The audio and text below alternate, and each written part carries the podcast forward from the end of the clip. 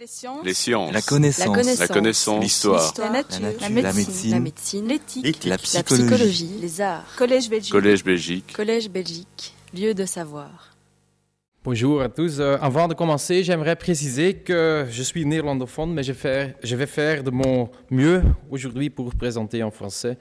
Et je m'excuse d'avance de tout manque de clarté éventuelle et le fait que je vais utiliser mon texte écrit. Euh, j'aimerais commencer avec euh, une petite anecdote personnelle remontant à il y a cinq ans. Euh, à la fin de mai 2011, j'ai été invité par le consulat français à expliquer la question de l'amnistie suivant cette proposition de loi que le Vlaams Belang, euh, parti d'extrême droite, avait introduit au Sénat. Notons qu'en Flandre, presque tous les partis, à l'exception des écologistes groen, étaient ouverts à la discussion euh, de cette proposition, contrairement au sud du pays euh, où aucun parti francophone ne voulait en entendre parler. La volonté de discuter du sujet n'impliquait nullement qu'une majorité y était favorable, mais le schisme entre les deux côtés de la frontière linguistique euh, a provoqué bien des remous. Et rappelons qu'en cette euh, la Belgique décrochait le record mondial de durée de formation d'un gouvernement, précisément parce que les oppositions communautaires rendaient difficile la constitution d'une coalition équilibrée. Alors, cette proposition a donc euh, fait grand bruit car la guerre constituait à nouveau un sujet de désaccord très actuel, près de sept ans ans après les faits. Alors, le consulat français m'a contacté avec deux questions. Pourquoi toute cette agitation? Et est-ce que la Belgique n'avait pas accordé l'amnistie?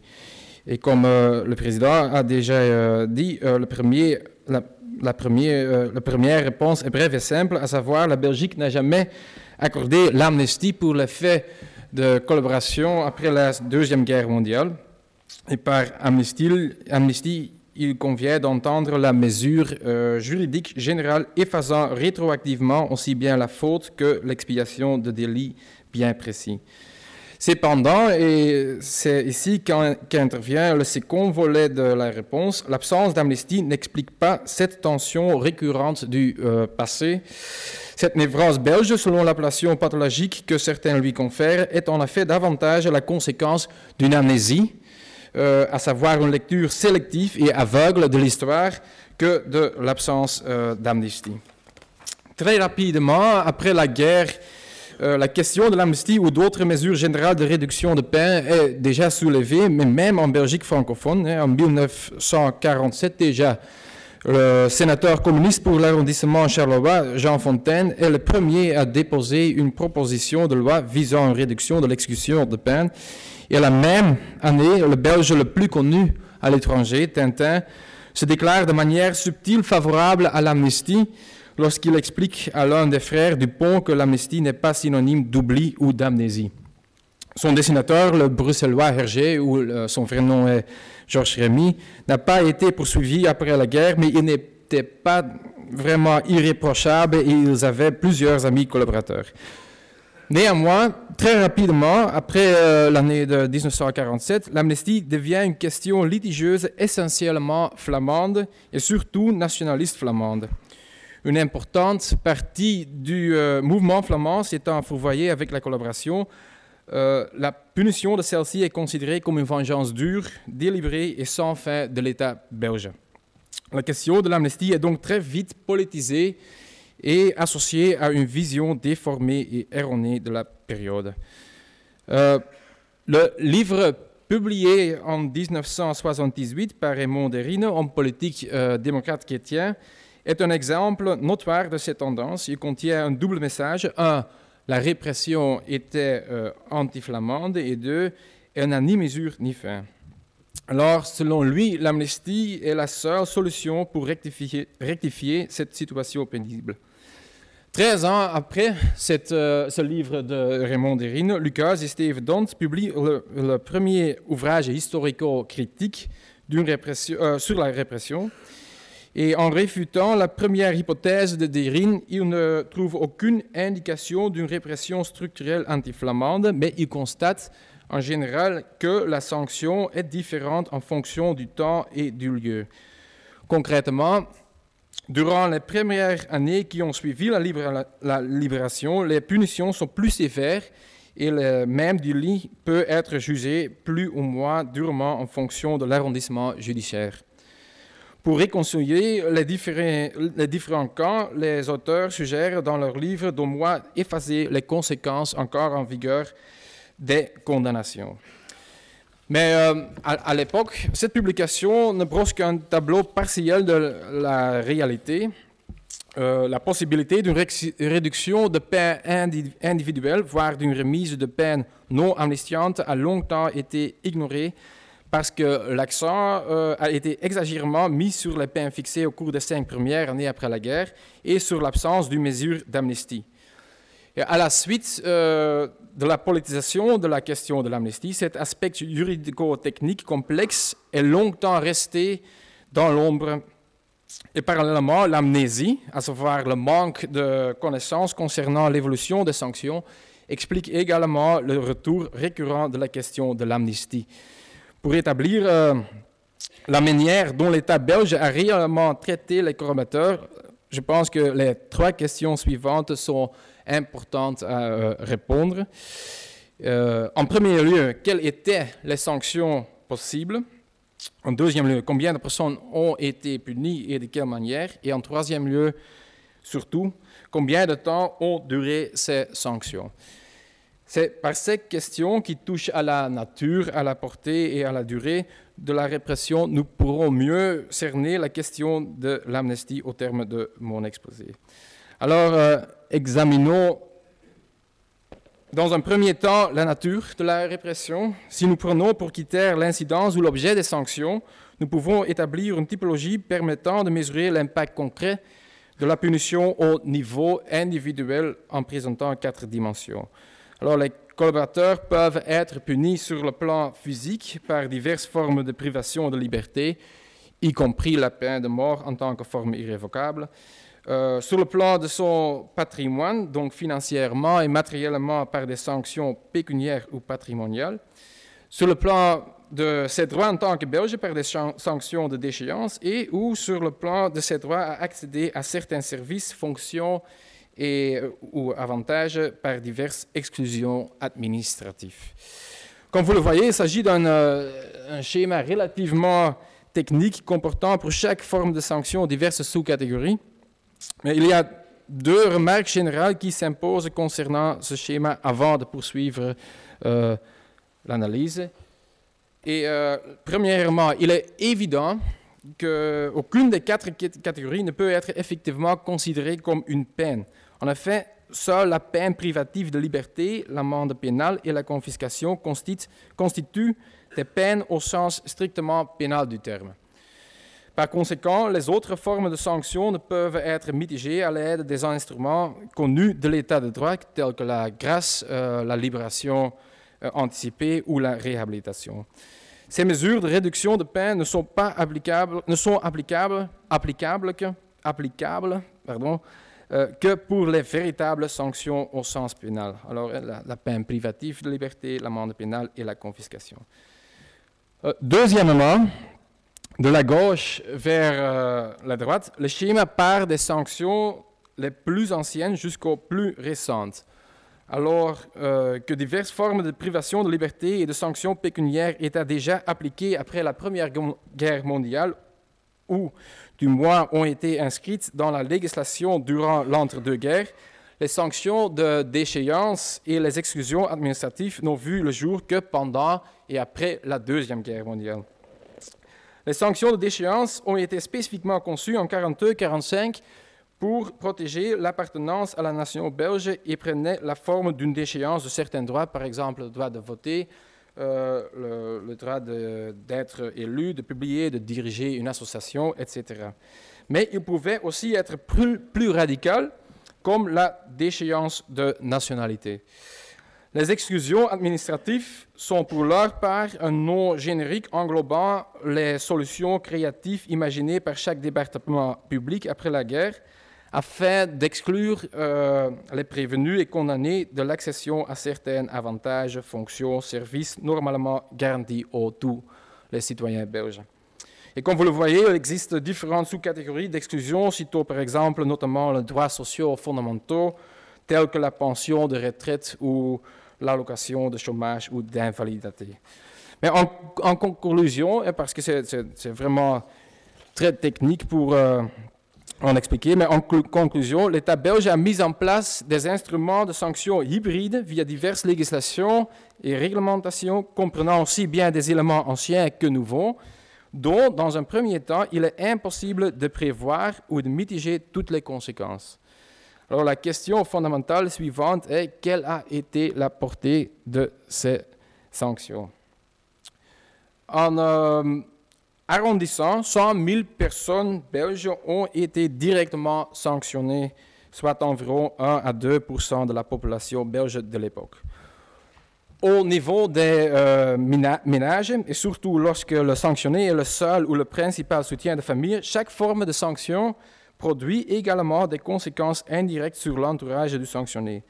Les personnes privées de liberté, démises de leurs fonctions, exclues d'une allocation ou soumises à une interdiction professionnelle sont non seulement limitées sur le plan de leur propre subsistance, mais aussi celle des personnes qui dépendent d'elles, comme, comme les enfants par exemple, ou la femme. Bien qu'il en ait de même dans le cas de la punition de délits de droit commun, la répression qui a fait suite à la Deuxième Guerre mondiale a également été marquée par un effet de cumul ou de chevauchement accru, comme le montre cette euh, dia. En règle générale, une même personne était sanctionnée de plusieurs manières différentes pour un même fait.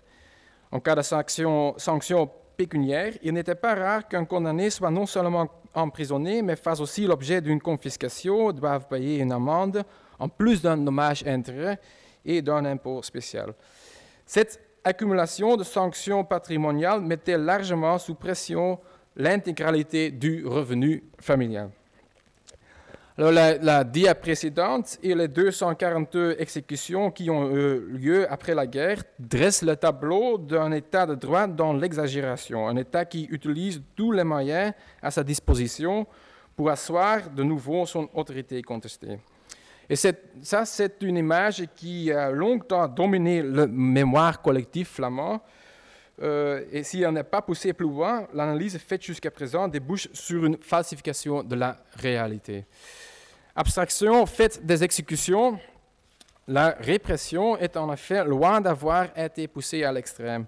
Au contraire, la prise de conscience d'une répression variable, la tradition libérale en matière d'exécution de peine et diverses considérations pratiques, pragmatiques et politiques entraînent rapidement la cessation de la répression.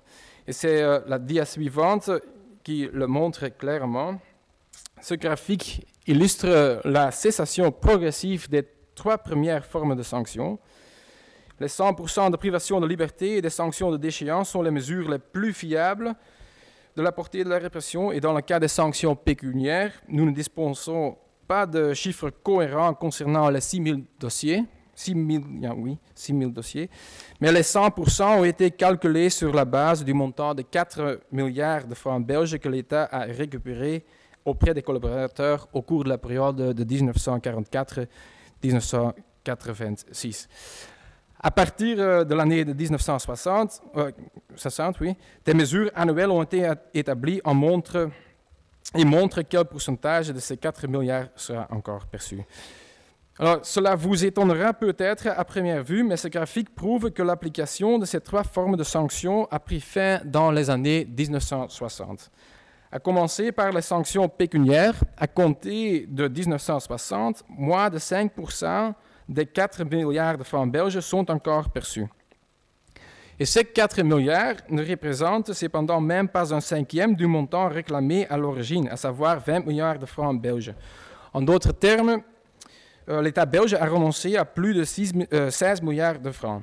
Il s'agit d'une conséquence de la très peu connue loi de normalisation de 1960, une loi qui permettait au ministre des Finances de diminuer les sommes élevées et d'en faire grâce.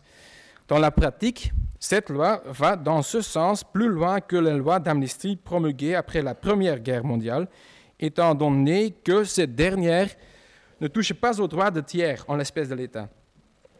Par conséquent, après la Deuxième Guerre mondiale, les sanctions pécuniaires sont bel et bien revues à la baisse et abandonnées.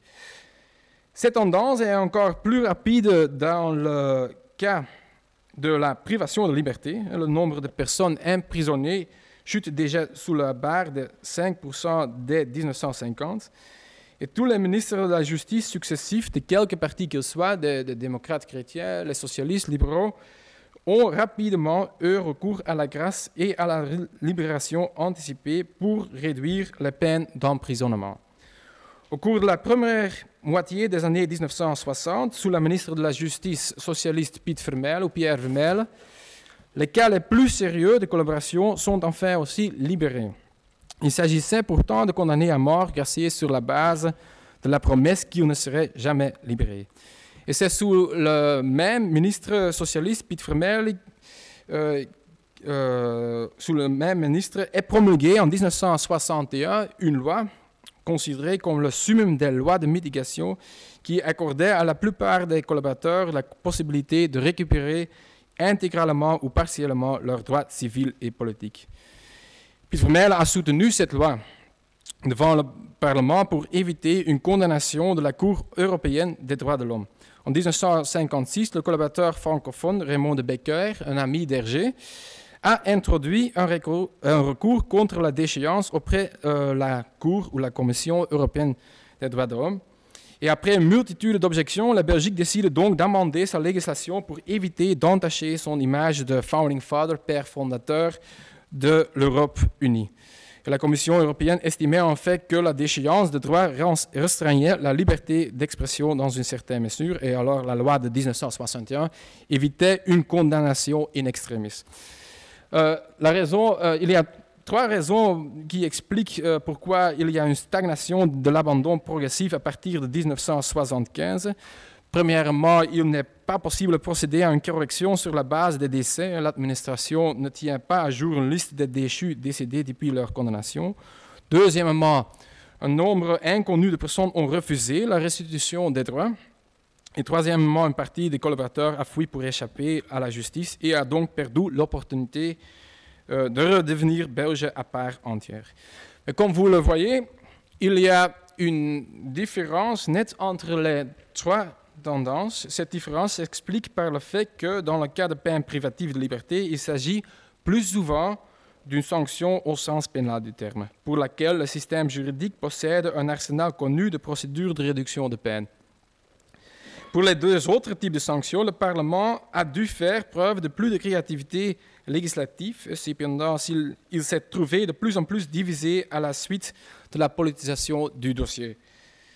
Cette division politique est également la raison pour laquelle, dans la quatrième forme des sanctions, l'exclusion administrative, il n'est pas question de modération ou de cessation dans les années 1960. Aucune évolution ne peut être reconstituée. Les mécanismes qui excluaient les inciviques de certains services, fonctions et avantages ont partiellement perduré, perduré, souvent en tant que conséquence imprévue. À part du rétablissement des droits sociaux fondamentaux, il n'y avait pas de mesure générale restituant toutes les exclusions. Les procédures de réduction de peine issues du droit pénal sont sans effet sur ces exclusions et dans certains cas, les dossiers sont peints perdus, sont peines perdues d'avance, étant donné que les avantages, comme le droit à des dommages de guerre, ne peuvent être réclamés que jusqu'à une certaine date.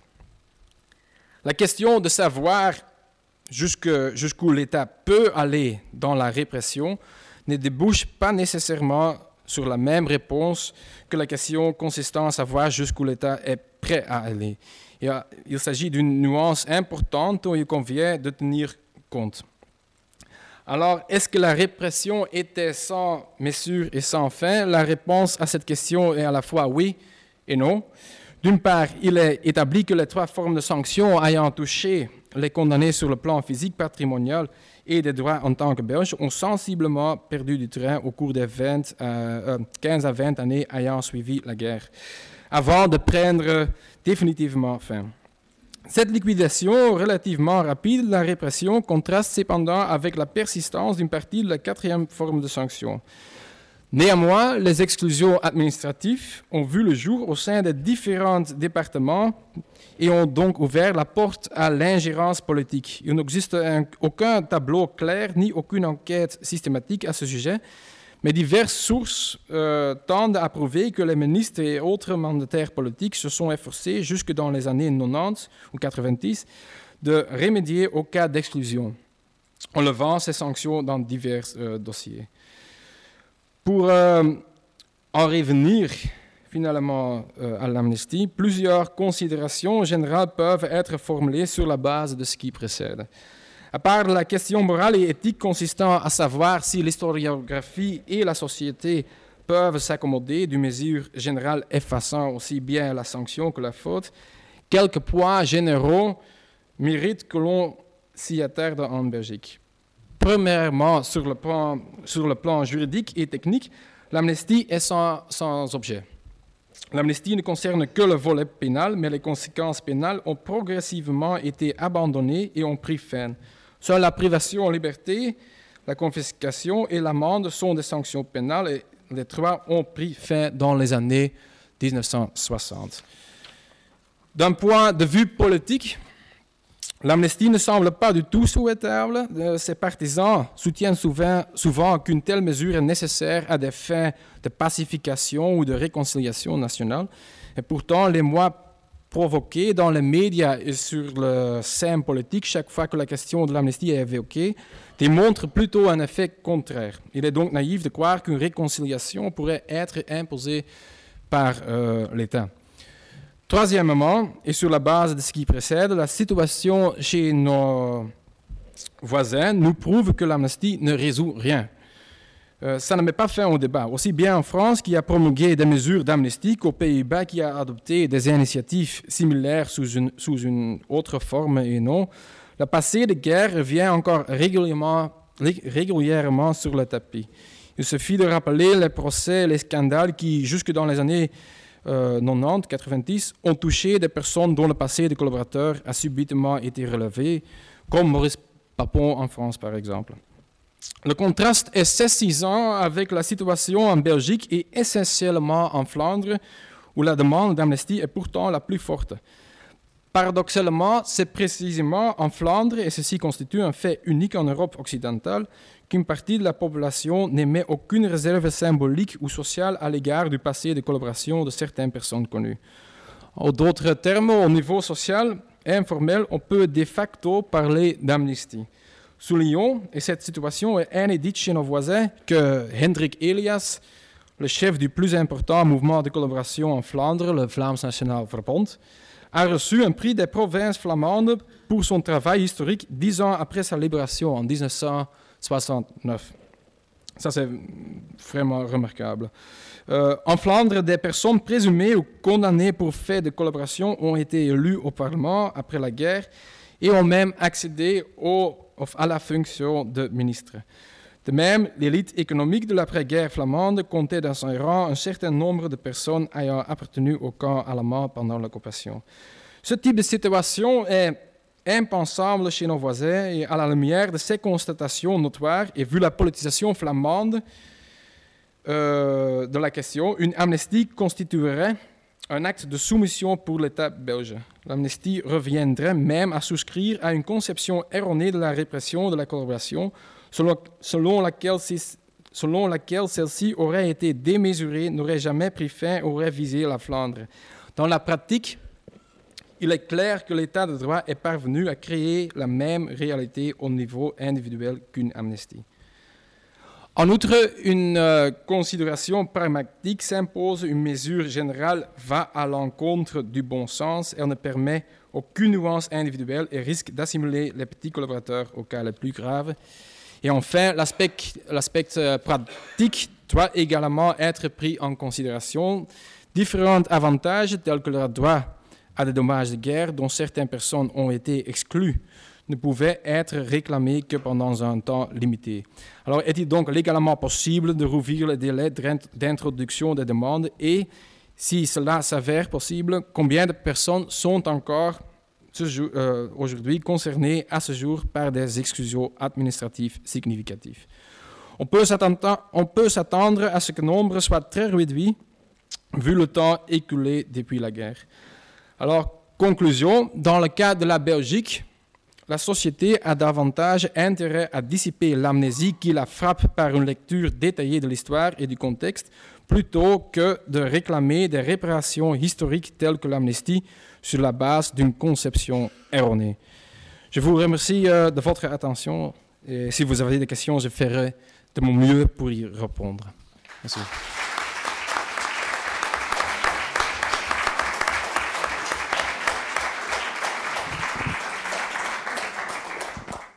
Sciences. Les sciences. La connaissance. La connaissance. L'histoire. La nature. La nature. La médecine. La médecine. L'éthique. La La psychologie. psychologie. Les arts. Collège Belgique. Collège Belgique. Collège Belgique. Lieu de savoir.